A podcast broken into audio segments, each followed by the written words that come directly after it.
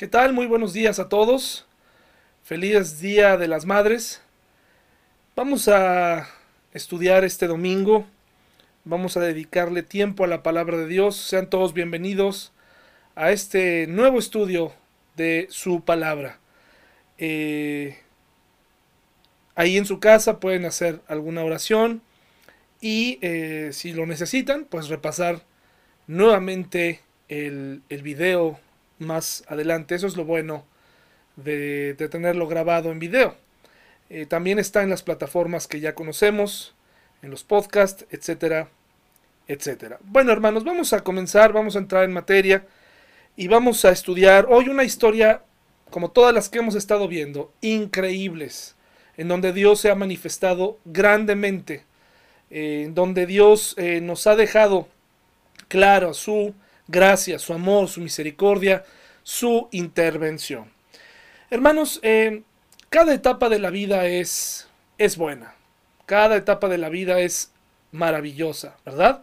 No eh, debemos menospreciar ni una ni otra. Hay quienes se sienten ya mayores a cierta edad, hay quienes eh, están apresurándose por entrar a la etapa de la adultez. joven, no te apresures por ser adulto. Eh, niño, tranquilo, vive tus etapas, disfruta de ser niño. Muchos de nosotros quisiéramos regresar a ser niños nuevamente. Eh, y si tú eres eh, ya una persona de la tercera edad, también valora y, agradece a Dios que te ha permitido ver y, estar con salud, etcétera, y que te permite estar entre nosotros y que te permite vivir. tu presencia es importante en tu familia. Cada etapa de la vida es buena, mm, pero no es sencillo, no es fácil. Eh, para algunos pensarán que ser joven es fácil, pero no es así. Ser joven no es fácil. Eh, vivir con constantes cambios, entrar a un mundo, si de por sí el mundo de los niños que creemos que todo es eh, color de rosa, no es así.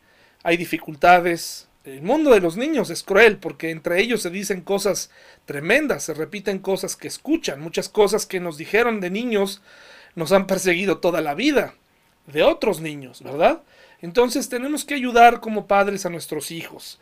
Y cuando entran a la etapa de la adolescencia, pues todavía eh, la vida se complica. Por muchas razones, ¿verdad? Muchas razones. No solamente por los deberes, no solamente por estar en constante sujeción o estar obedeciendo maestros, eh, hermanos mayores, este, autoridades, etc. Ser joven no es fácil. Hay que aceptarnos, aprender a aceptarnos. Y, y esto es una complicación. Es difícil. Necesitamos la colaboración de los padres para atravesar por esta etapa tan complicada y tan importante en la vida de los hijos. Si tú como padre eh, usas palabras crueles, si, si en tu casa tu hijo o tu hija no encuentran apoyo, será muy difícil eh, que ellos puedan adaptarse, porque el mundo allá afuera es cruel y, hay, y está lleno de opciones que se les ofrecen a nuestros hijos y que los alejan de nosotros y cuando ya son mayores nos preguntamos qué hicimos mal. Sé paciente con tu hijo porque ser joven o con tu hija porque ser joven no es fácil aceptarnos, aceptar nuestro cuerpo, eh, lidiar con un montón de estereotipos, lidiar con un montón de cosas, adaptarnos a los ambientes distintos, adaptarnos, vivir y sobrevivir a las tentaciones, a las distintas opciones tan atractivas que ofrece el mundo. Eh, para eso necesitamos a tu familia unida. No es joven, eh, eh, ser joven no es fácil porque hay que encontrarnos, encontrar nuestro grupo de amigos, encontrar a dónde pertenecemos nosotros, qué es lo que queremos hacer, cuál es nuestra vocación. Y por esa razón necesitamos ayuda de los padres. Necesitamos motivación, necesitamos que nos enseñen, necesitamos que nos acompañen, necesitamos de paciencia. Es lo, es lo que necesitan nuestros jóvenes. Los jóvenes necesitan ver ejemplos, necesitan ser Ser jóvenes, eh, mis hermanos, no es fácil. Eh, parece ser fácil, pero no lo es. Probablemente algunas cosas se facilitan más. Sin embargo, en esta época, dicen algunos, eh, los segundos 25 años de nuestra vida, es decir, de los 25 a los 50, hay un dicho que dice que en esa edad, de los 25 a los 50, nos dedicamos a resolver todo aquello que hicimos mal de, los primeros 25 años de nuestra vida. Cosas eh, que decidimos, cosas que pensamos, etcétera, etcétera. Y tenemos que eh, ayudarles a nuestros hijos, a los jóvenes, y necesitamos tener paciencia. Y los padres necesitamos recordar que nosotros también fuimos jóvenes. Así que mucho cuidado con cómo nos manejamos hacia ellos, eh, cómo los educamos. Eh, el que los veamos grandes, el que los veamos de cierta manera, no, no significa que ya no necesitan amor. Entonces, hoy les voy a contar una historia de jóvenes, protagonizada por jóvenes. Sin embargo, esto aplica para todos nosotros. Y para esto les invito a que vayan al libro de Daniel. Al libro de Daniel, por favor. Les invito a que lo busquen por allá. Y vamos a ir específicamente, mis hermanos y amigos, al libro de Daniel, capítulo 2, y vamos a leer el de los versículos del 20 al 22. Daniel 2, 20 al 22. Ya habíamos estudiado, de hecho, con esta serie eh, que comenzamos hace ya un poco más de un mes, eh, comenzamos con la historia de Daniel en el foso de los leones. Nuevamente vamos a extraer una gran historia bíblica, real, histórica, eh, de la palabra de Dios, de su palabra, de, este maravilloso libro. Y vamos a estudiar este, este pasaje, otro episodio más en la vida de, de Daniel, aunque no necesariamente directamente vamos a hablar de él este día. Entonces vamos a Daniel 2, 20 al 22. Daniel 2, 20 al 22. Por favor. Y este prácticamente es el, uno de los versículos clave del libro de Daniel. Daniel 2, 20 al 22. Dice así, y Daniel habló y dijo, sea bendito el nombre de Dios de siglos en siglos, porque suyos son el poder y la sabiduría él muda los tiempos y las edades, quita reyes y pone reyes, da la sabiduría a los sabios y la ciencia a los entendidos. Él revela lo profundo y lo escondido, conoce lo que está en tinieblas y con él mora la luz. Este es un versículo que nos habla precisamente del poder y de la soberanía de Dios. Y algo muy importante que tenemos que recordar es que Dios quita y Dios da. Y en este caso está hablando de autoridades está hablando de reyes. Tal vez usted se siente en ocasiones como si estuviera solo o como pensando que tal vez eh, los malos gobiernos, etcétera, no terminarán, pero no es así. Dios ha permitido que haya eh, reyes en esta tierra y un día les va a pedir cuentas de lo que han hecho. Pues esta historia, este versículo viene y Daniel está diciendo esto después de que Dios le ha revelado el significado de un sueño que el rey Nabucodonosor tuvo, eh, un rey caprichoso, un rey complicado como la mayoría de los reyes paganos que encontramos aquí y también reyes de Judá y de Israel que también hicieron lo malo delante de los ojos de Dios, pues imagínense los reyes paganos, peor aún. Pues entonces vemos cómo aquí Daniel reconoce que todo lo que está pasando no se sale de la visión de Dios, que no se sale de su control. Y vemos cómo Él quita y cómo Él pone.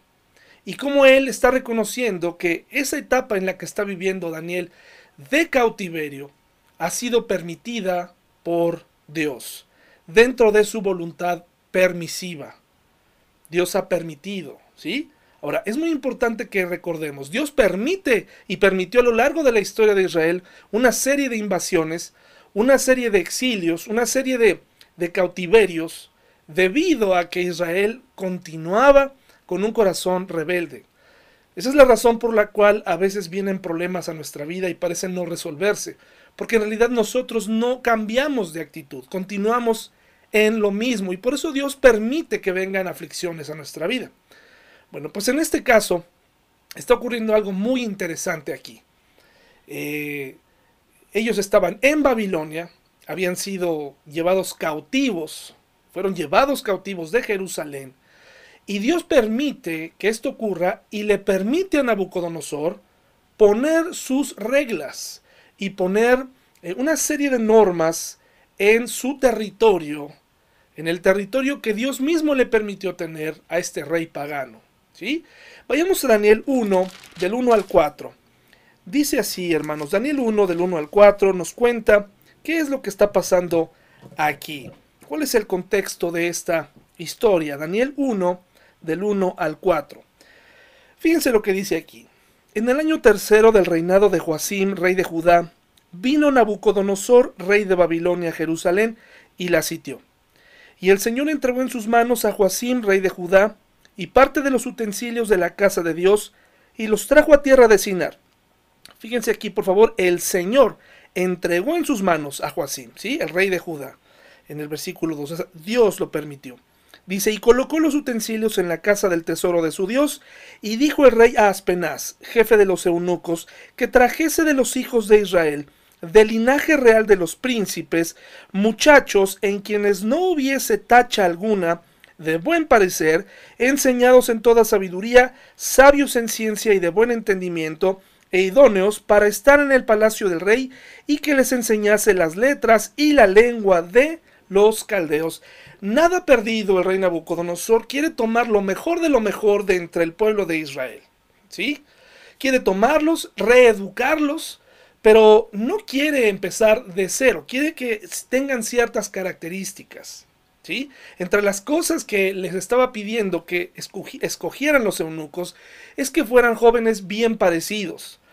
Esta es una situación totalmente subjetiva, eh, terrible y, y aún vigente en nuestros días.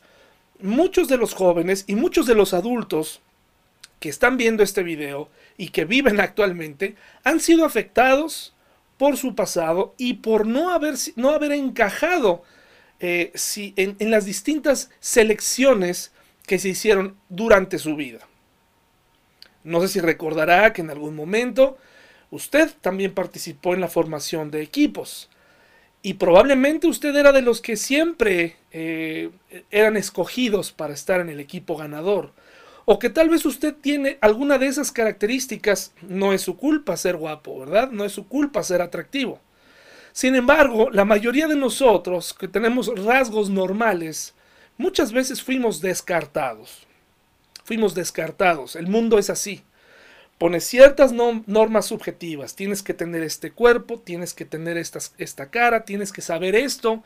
Si no lo sabes, eres un ignorante, etcétera, etcétera. Y eso va pues prácticamente planteando las normas y las relaciones entre nosotros, porque de esa manera se va educando a los hijos, a las hijas, y cuando sales allá afuera a buscar una pareja, te encuentras inseguro, eh, sientes que no cumples con los requisitos, tal vez te encuentres mujeres o hombres exigentes.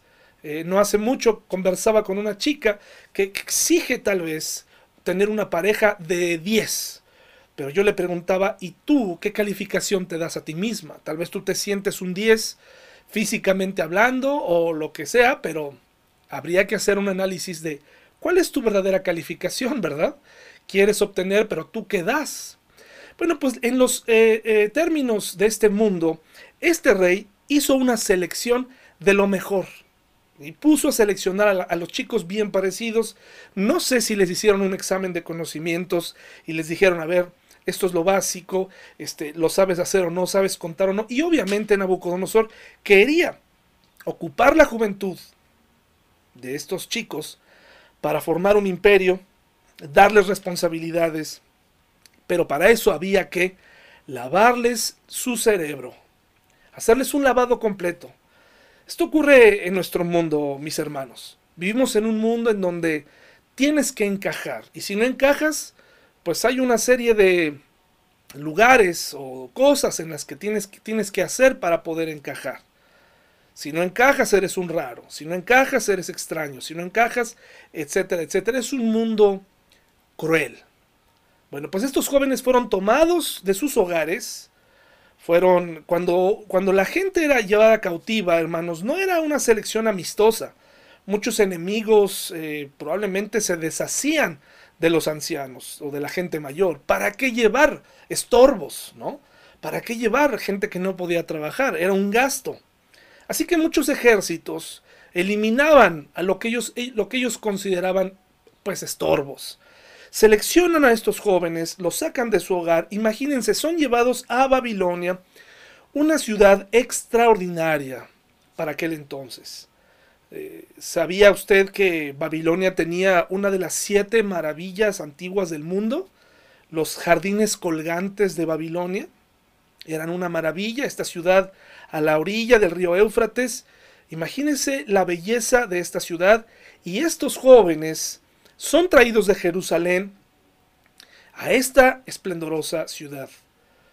Era muy importante que en ese momento las enseñanzas dadas por sus padres tenían que surtir efecto. Los jóvenes que fueron llevados allá tenían que recordar todo lo que, de lo que, todo lo que aprendieron de sus padres y de sus abuelos.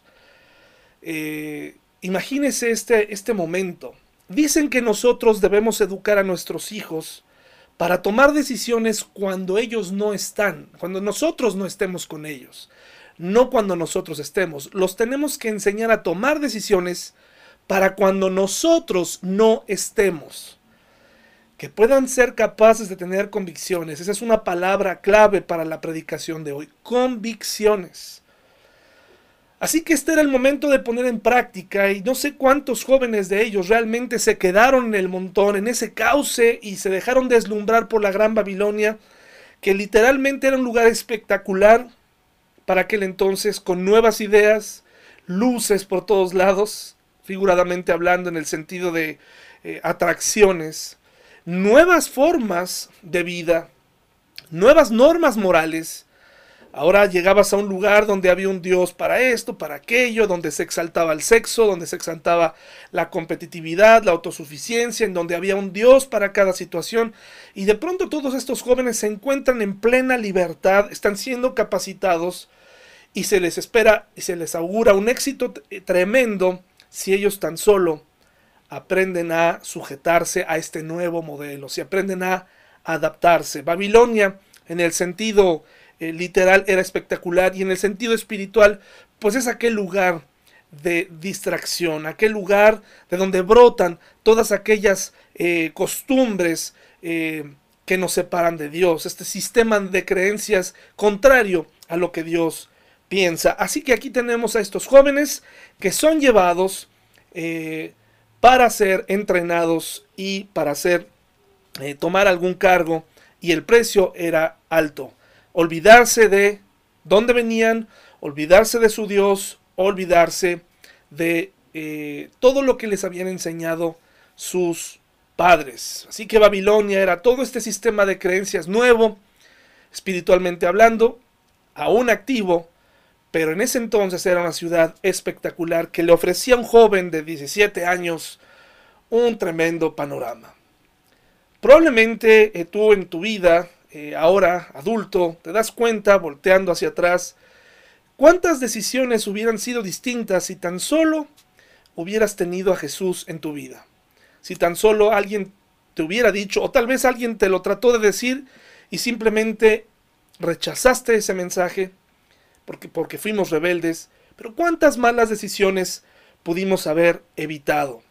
Así que en este nuevo sistema de creencias venían una serie de cosas muy interesantes. Vaya por favor Daniel, eh, ahí más adelante, ahora vamos a leer del 5 al 19. Daniel 5 al 19, sígame ahí eh, con toda atención mientras desayuna o mientras eh, está ahí esperando, pero ponga atención. Dice, y le señaló el rey ración para cada día de la provisión de la comida del rey y del vino que él bebía y que los criase tres años, para que al fin de ellos se presentasen delante del rey. O sea, una licenciatura actual en México, ¿no? Más o menos dura tres años, cuatro, en promedio. Educación, tres años. En tres años se les pretendía eh, que aprendieran otras cosas. Entre estos jóvenes estaban Daniel, Ananías, Misael y Azarías, nombres hebreos, nombres hebreos. Nueva vida, nuevos nombres. Daniel significa Dios es mi juez. Eh, Ananías, la gracia del Señor. ¿Sí? Misael, ¿quién como el Señor? Azarías significa Dios es mi ayudador en hebreo. Nombres que sus padres les pusieron. Eran chicos judíos. Nuevos nueva ciudad, nuevos nombres. Dice, a estos jefes, a estos, el jefe de los eunucos puso nombres, eh, puso a Daniel Belsasar, a Ananías Sadrach, a Misael Mesac y a Azarías Abednego. ¿Para qué? Para que comenzaran a adaptarse y a pensar diferente. Belsasar significaba, Belsasar significaba, Bel protege al rey. Bel era un dios pagano babilonio junto con Marduk. Sadrach era mandato de Acú. Mandato de Acú. Mesac, ¿quién es lo que Acú es? ¿Sí? Justo al chico que su nombre a Misael, que se llamaba ¿quién, quién como el Señor? Hablando de Jehová, le pusieron eh, eh, eh, Mesac. ¿Quién es lo que Acú es? Para contrarrestar esta reflexión de Jehová, le pusieron otro, este nombre. Abednego, siervo de Nego. Entonces, nuevos nombres, nuevo sistema de creencias y empezaron por la comida. Una nueva forma de comer.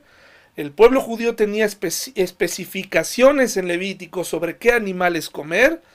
Ya vimos mundialmente el peligro, aunque vivimos en una época de comer con libertad lo que sea, pues ya vimos el peligro de comer animales exóticos, ¿verdad?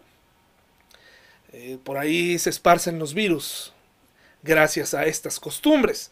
Bueno, pues los judíos tenían muy claro qué es lo que sí podían comer y qué es lo que no. Imagínense llegar a Babilonia y encontrarse con una variedad de comida distinta, pero por favor, el hablar de que ellos iban a comer, los babilonios iban a comer cerdo, o que iban a comer este, ciertas cosas este, prohibidas para el judío. Bueno, no necesariamente se ha, se ha descubierto que los babilonios comían también de forma saludable. No quiere decir que era la comida rápida o que eran cosas necesariamente eh, malas para el cuerpo, no necesariamente. El problema con la comida y la comida en las culturas antiguas, comer y lo que comías era algo muy importante. Te definía. Con quién comías te definía. Por eso cuando a Jesús se le ubicaba comiendo con prostitutas, con pecadores, con publicanos, era visto mal. Porque el momento de la comida y lo que ellos comían determinaba su personalidad y, en qué creían. Bueno, pues este, en este caso no es la excepción. El, el problema no era lo que estaban comiendo en sí, el problema era que esta comida había sido previamente ofrecida a los dioses paganos. Ese era el problema. Ese era el problema. Que lo que tenían en la mesa de ahora en adelante había sido primero bendecido por dioses paganos. Una cosa no menor. Para algunos jóvenes de aquella época, judíos probablemente dijeron, bueno, pues estoy en una nueva ciudad, no pasa nada, pues ahora sí que aquí es lo que me tocó vivir y me voy a adaptar. Sin embargo, al ceder en eso, tenías que ceder en todo lo demás. Y esto es un reto para los jóvenes de hoy. ¿Qué tan dispuesto estás a ceder? ¿Qué tan dispuesto estás a guardarte para la persona que amas? En un día, en una época en donde prácticamente eso es, está hasta mal visto llegar sin práctica al matrimonio está mal visto, pero es un regalo para quien amas. El poder decir, me reservé para ti, ¿verdad? En fin, eh, esta adaptación, todas estas costumbres, era un asunto muy complicado. Hoy en día eres cristiano, se te pide cuentas de tu fe y sin embargo nos da pena por temor, a perder oportunidades, etcétera. Yo lo sé, yo fui más joven aún y sé lo que significa el, el convertirte en el aguafiestas por conservar tus convicciones. Pero voy a ver, ahorita te voy a explicar la importancia de las convicciones. La importancia de las convicciones en la vida de un individuo. Porque si tú no las tomas en serio desde pequeño, cuando seas adulto, estoy seguro que te lamentarás. Vas a sentir eh, mucha tristeza, vas a sentir por haber desperdiciado tu vida en muchas cosas por la falta de convicción. Dice el versículo eh, más adelante, después de los nombres, versículo 8, dice, y Daniel, a quien se, el, el escritor del libro, dice, propuso en su corazón no contaminarse con la porción de la comida del rey, ni con el vino que él bebía. Pidió por tanto al jefe de los eunucos que no se le obligase a contaminarse. Fíjese qué interesante, convicciones. Pero vemos a Daniel no revelarse a lo tonto, hermanos, ¿sí? Sino verdaderamente ofreciendo una alternativa y poniendo en riesgo su propia vida. Pero tenía una convicción.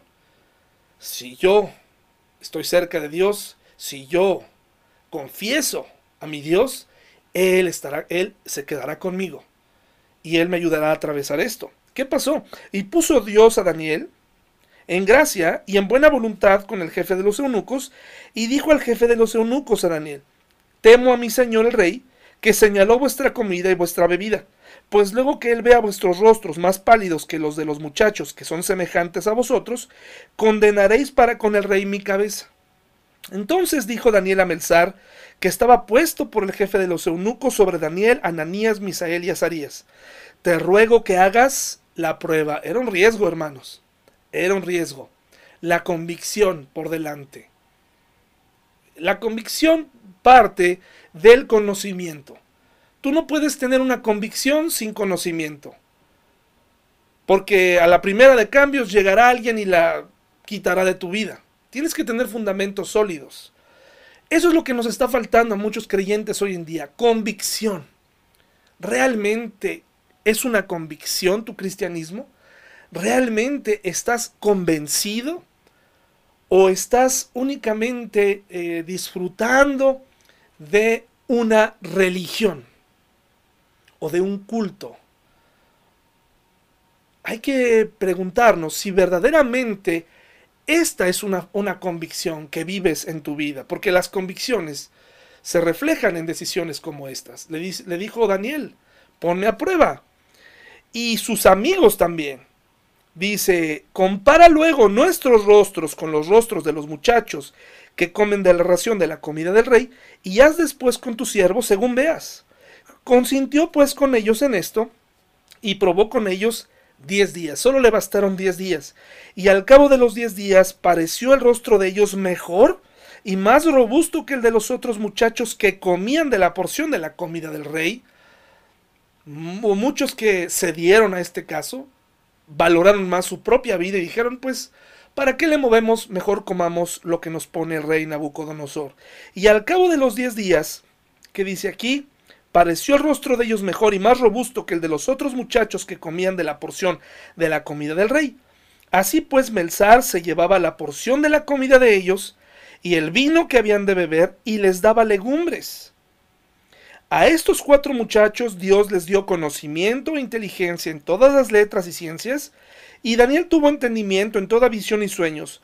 Pasados pues los días al fin de los cuales había dicho el rey que los trajesen, el jefe de los eunucos los trajo delante de Nabucodonosor, la prueba de fuego.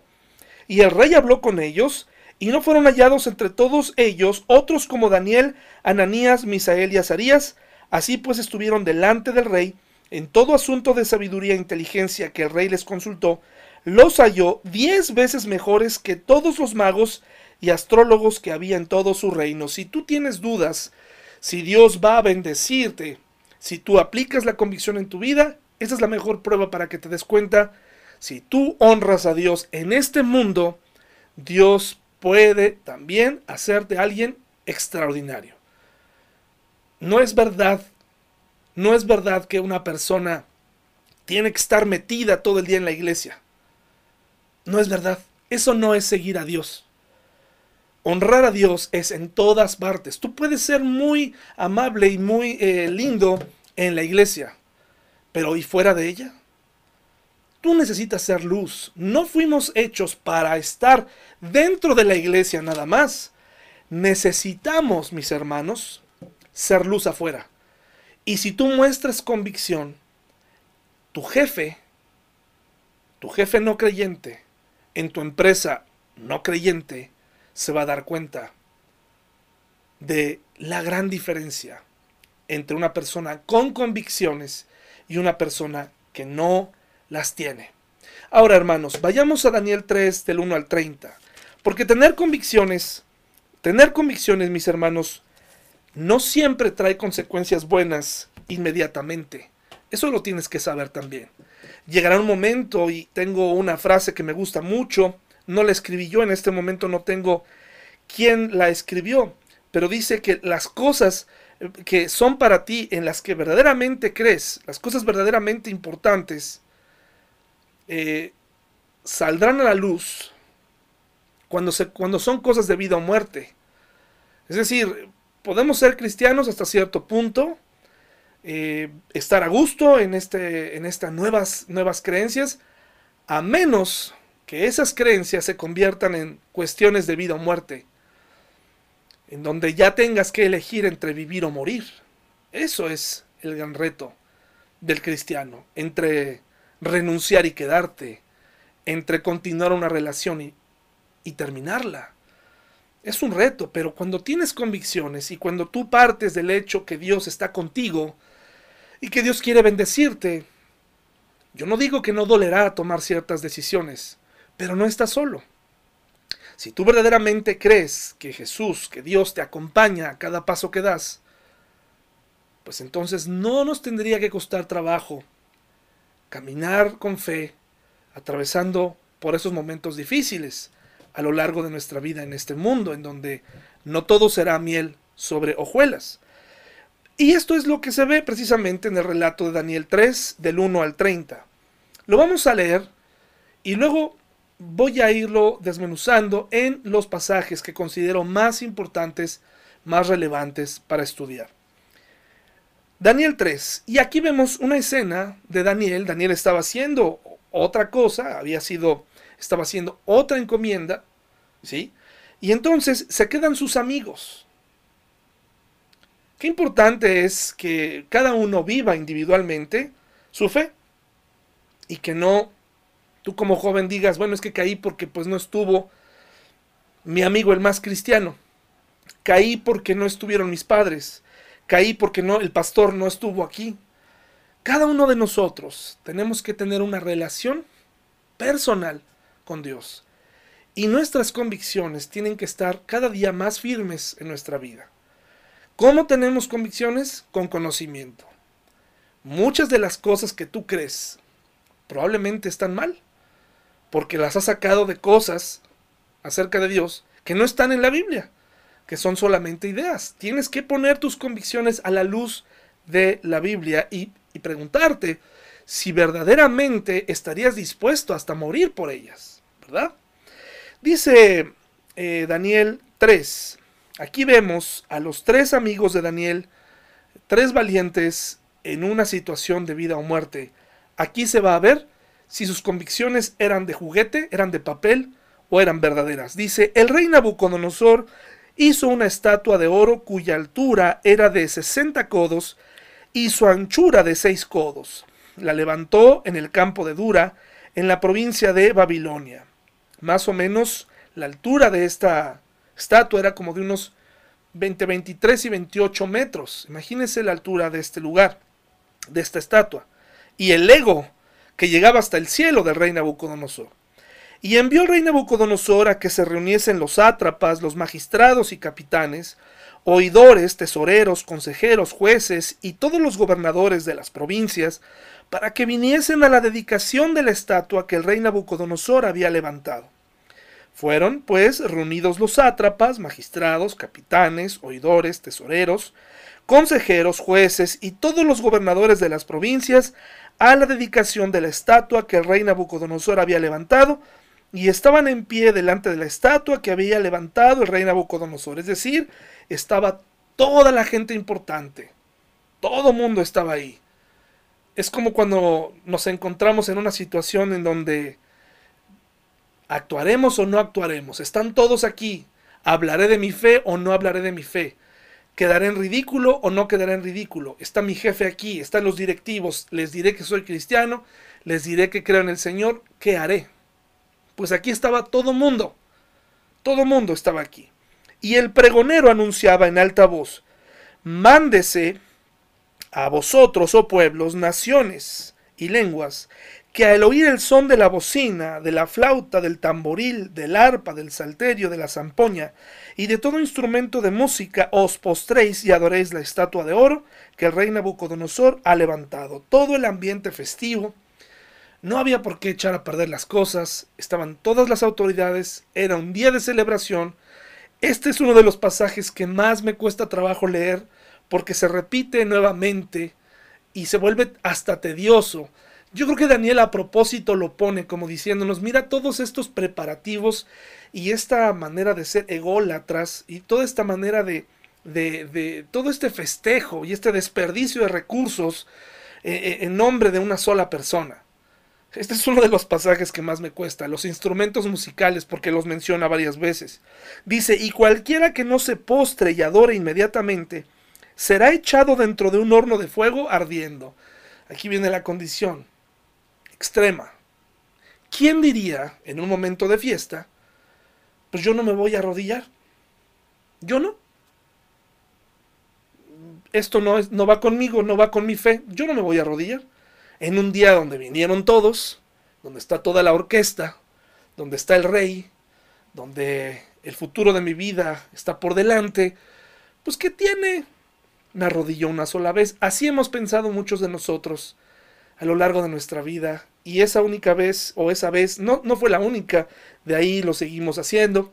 Hicimos concesiones, una y otra vez. Pues ¿qué tiene? ya lo hice una vez, pues al fin todo mundo, o yo sé para mí que soy cristiano, que tiene que lo haga una, dos, tres veces y se convirtió en un hábito y nuestra relación con Dios se extravió.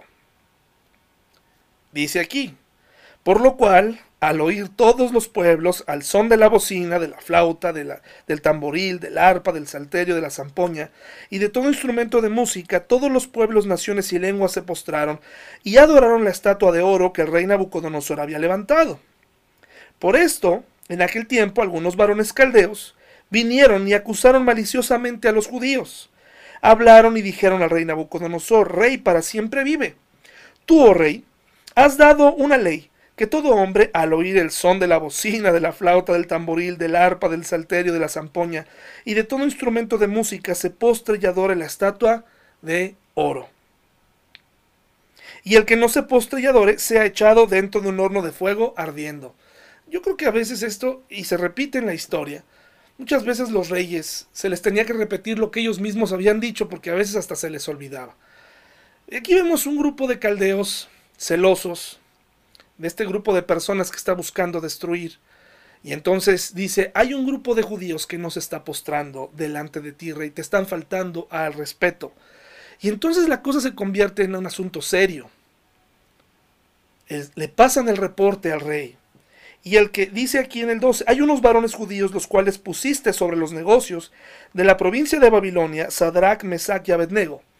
Estos varones, oh rey, no te han respetado no adoran tus dioses ni adoran la, estatua de oro que has levantado. Probablemente era una estatua chapada en oro, porque esos son los vestigios que se han encontrado en aquel lugar. Estatuas bañadas en oro, no necesariamente de oro puro. Así es eh, muchas de las cosas de este mundo. Por fuera se ven brillosas, por fuera se ven imponentes, nos llaman, pero por dentro están vacías. He hecho esta crítica hacia los músicos muchas veces. Eh, cuando somos jóvenes, crecemos con ídolos musicales.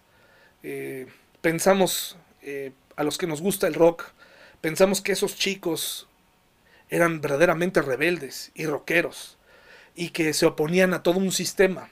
Y entonces nosotros nos adaptamos a ellos y los seguimos.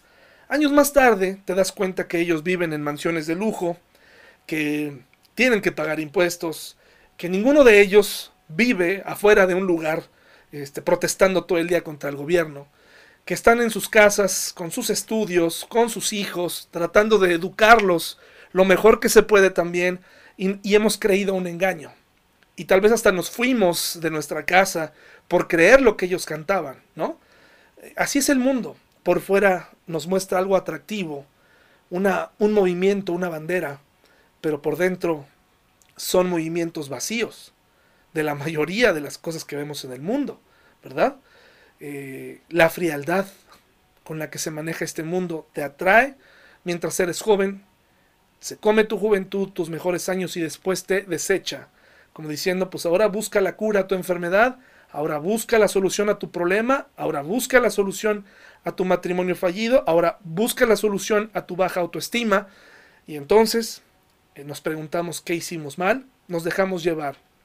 Por eso hay que tener convicciones firmes y por eso el cristianismo funciona y por eso el cristianismo es efectivo en la vida de una persona de donde haya venido, sea guapa, sea considerada fea, sea considerada o se considere a sí misma eh, fracasada. Eh, el mensaje es para todos nosotros porque somos muy valiosos para Dios y Él tiene grandes planes que presentarnos.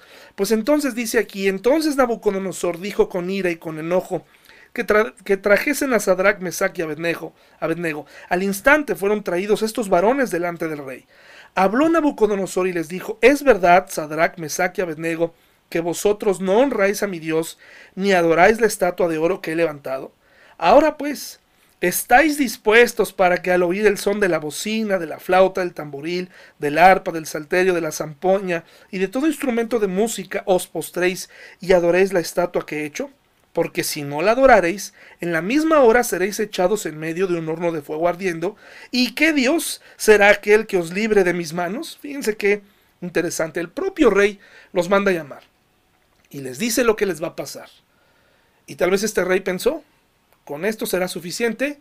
Son buenos chicos, de lo mejor que hay aquí, no los voy a eliminar, les voy a dar una segunda oportunidad. Mira qué benévolo es Nabucodonosor, les voy a dar otra oportunidad. El mundo nos presenta también este tipo de, engaños, nos condiciona, ¿verdad? Nos engaña. Nos ofrece remedios para la soledad, nos ofrece supuestos consejos de salud, de belleza, pero no siempre sale bien.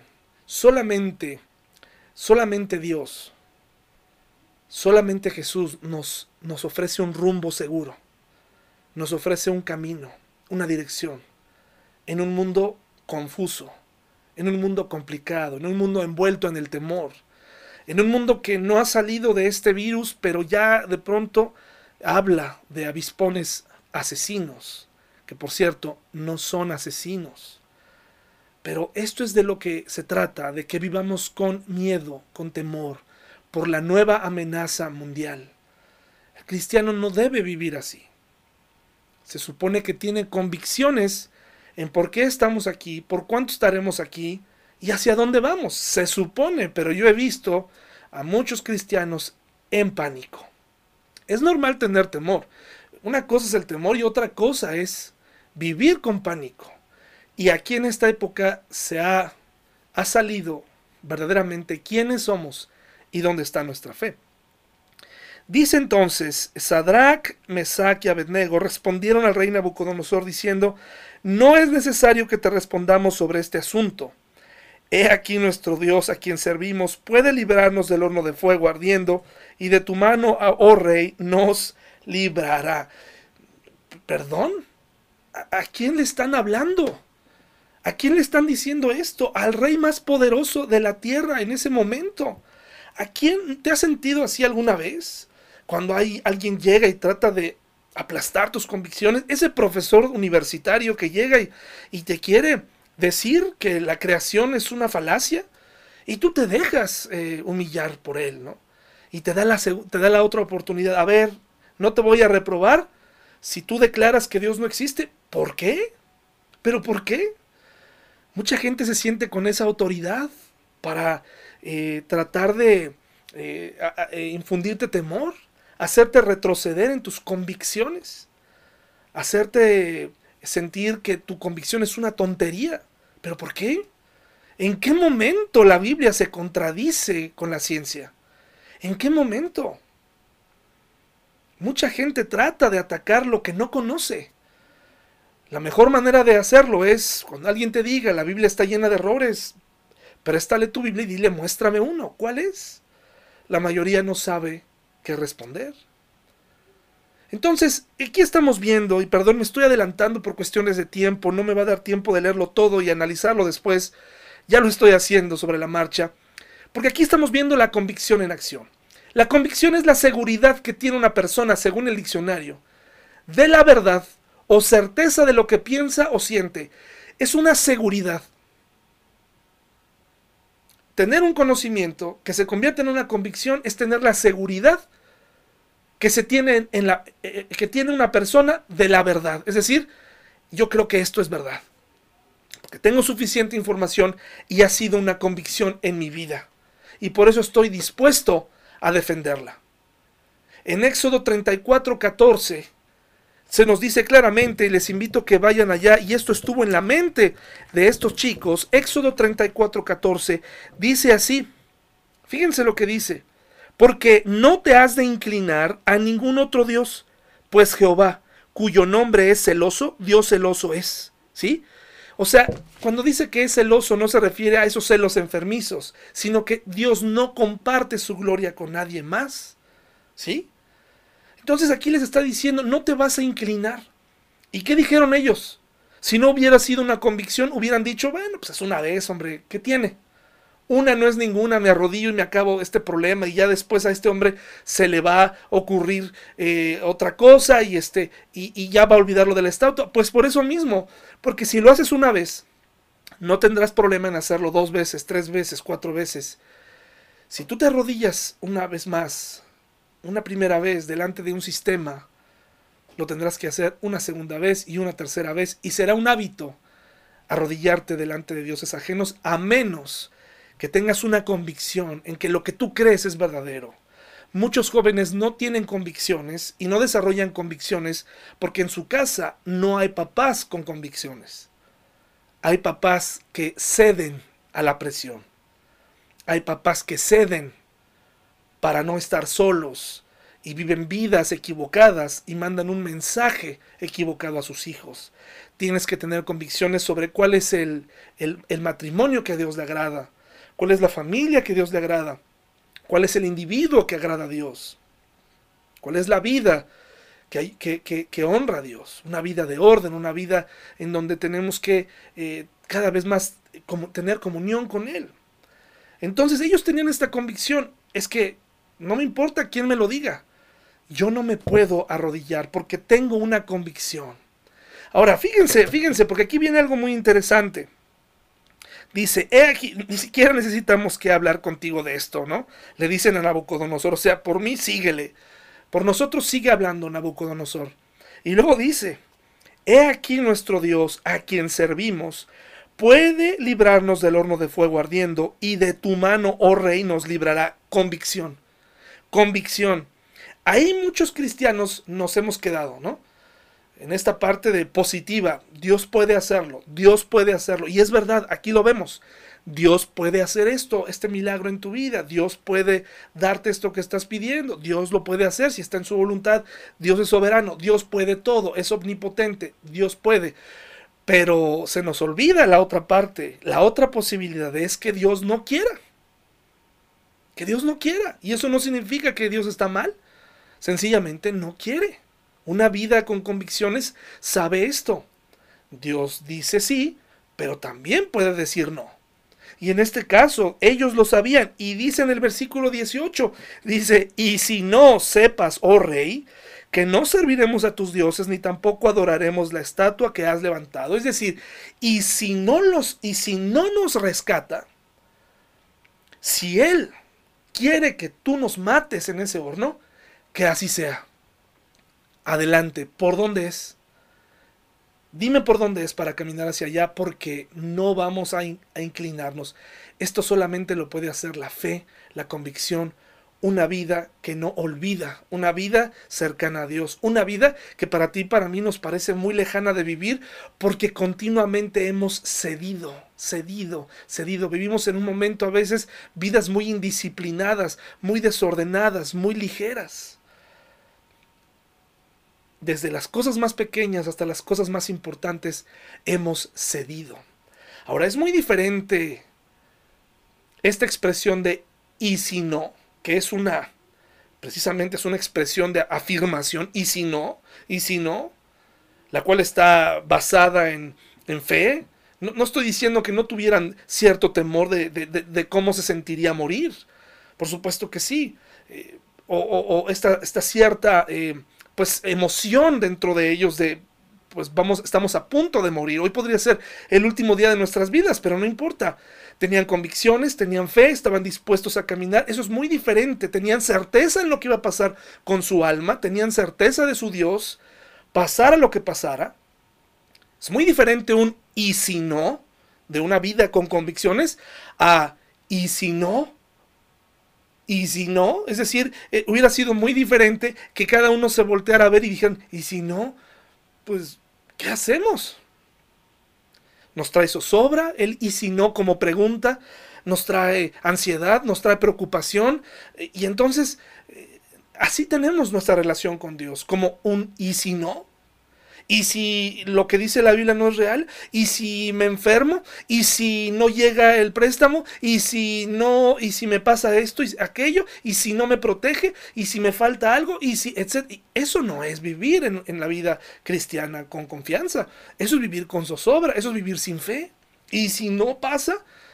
En cambio, cuando tú dices, ¿y si no? Es porque su voluntad se hizo. Es una gran diferencia. Es una gran diferencia que tenemos que aprender a distinguir. ¿Una pregunta o una afirmación? Escoge. Escoge. Porque el rumbo que tomes va a determinar el, rumbo de tus decisiones. Y si no, y si no, y si Dios no nos libra, ¿qué hacemos? Y si no es verdad que Dios se va a encargar de nuestra alma, y si no es verdad, no se puede vivir así, hermano. Tienes que tener convicciones. Ahora, fíjate por favor Qué interesante porque eh, el Señor Jesucristo en Mateo 28, 20, te invito a que vayas allá. Mateo 28, 20 eh, nos dice algo muy hermoso. Sobre todo en, eh, cuando nos da esta gran comisión de compartir el Evangelio. Compartir el Evangelio, hermanos, no es sencillo porque a veces queremos o está de por medio una relación de amistad con alguien o, ser catalogados religiosos, etcétera, etcétera, ¿sí? Pero no se compara con lo que estos hombres estaban a punto de vivir. Se les dijo a ellos primero, es decir, aplica para nosotros también, pero a ellos, estos hombres, todos ellos murieron, estos discípulos, murieron eh, por el martirio. Dice Mateo 28:20, dice así, enseñándolos que guarden todas las cosas que os he mandado, y aquí, yo estoy con vosotros todos los días hasta el fin del mundo. Es decir, durante el trabajo de evangelismo que hicieron por todo el mundo, hubo momentos muy duros, hasta el día de su muerte. Ellos tuvieron que convertir en realidad y en convicción y en una forma de vida, creer que Jesús, el resucitado, estaría con ellos hasta el fin del mundo, hasta el fin de sus días, hasta el momento de su propia muerte, hasta el fin de su último dolor en el martirio. Ellos tuvieron que creer en esto, tuvieron fe le dijeron a Dios, yo te creo. Eso es tener convicciones. Muchos de nosotros estamos en este nivel de le creeré, no le creeré. En algunas cosas sí, en algunas cosas no. El Salmo 23 nos habla de que el buen pastor caminará con nosotros en ese valle de sombra de muerte. Dios está contigo ahí en tu encierro. Dios está contigo a, donde quiera que vayas. Eso, eso es una realidad. El problema es que nosotros, pues lo dejamos afuera de nuestra vida. Lo dejamos afuera de nuestros asuntos. Ahora, fíjate qué interesante. Regresa Daniel, por favor. Porque a mí lo que más me sorprende de esto no es eh, la actitud de un rey, ni su estatua enorme, ni también no me sorprende tampoco la convicción de estos jóvenes porque he podido ver a lo largo de la Biblia que esto es lo que hace Dios en la vida de gente que verdaderamente quiere eh, confiar en Él. Eso es lo que Dios puede hacer cuando tenemos una relación estrecha con Él. Así que no me sorprende eso. No me sorprende el castigo de ser llevados al horno de fuego, calentado especialmente para ellos. Todavía más. Estos hornos eh, generalmente encendían con carbón este espectáculo que estábamos a punto de ver, la eliminación de estos tres varones. No me sorprende eso. Te voy a decir qué es lo que más me sorprende a continuación. Dice, he aquí desde el 17, Daniel 3, el Dios a quien servimos puede librarnos del horno de fuego ardiendo y de tu mano, oh rey, nos librará. Y si no, sepas, oh rey, que no serviremos a tus dioses ni tampoco adoraremos la estatua que has levantado. Entonces Nabucodonosor se llenó de ira y se demudó el aspecto de su rostro contra Sadak, Mesac y Abednego, y ordenó que el horno se calentase siete veces más de lo acostumbrado para dar una lección a la gente, y mandó a hombres muy vigorosos que tenían en su ejército que atasen a Sadrach, Mesac y Abednego para echarlos en el horno de fuego ardiendo. Pero ellos no estaban oponiéndose, no estaban poniendo resistencia.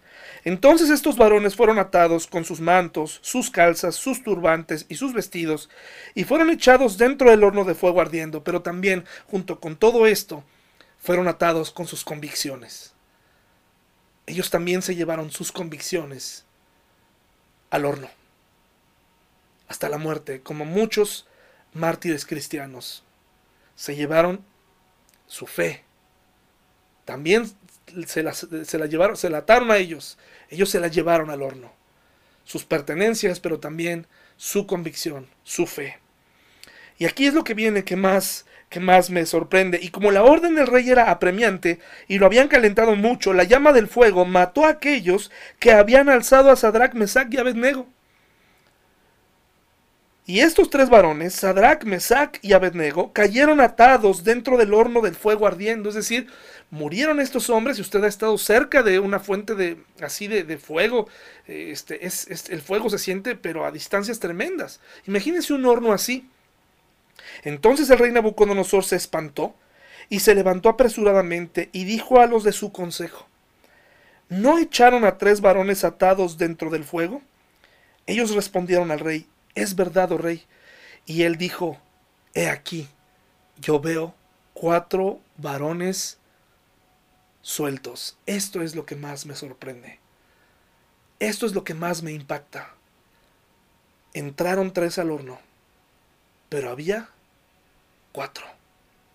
Eran hornos grandes, se dice que tal vez con un domo encima, verticales, profundo, suficiente como para que entrara los hombres, y de pronto aparece una figura más. Entonces Nabucodonosor, fíjense, fíjense lo que dice.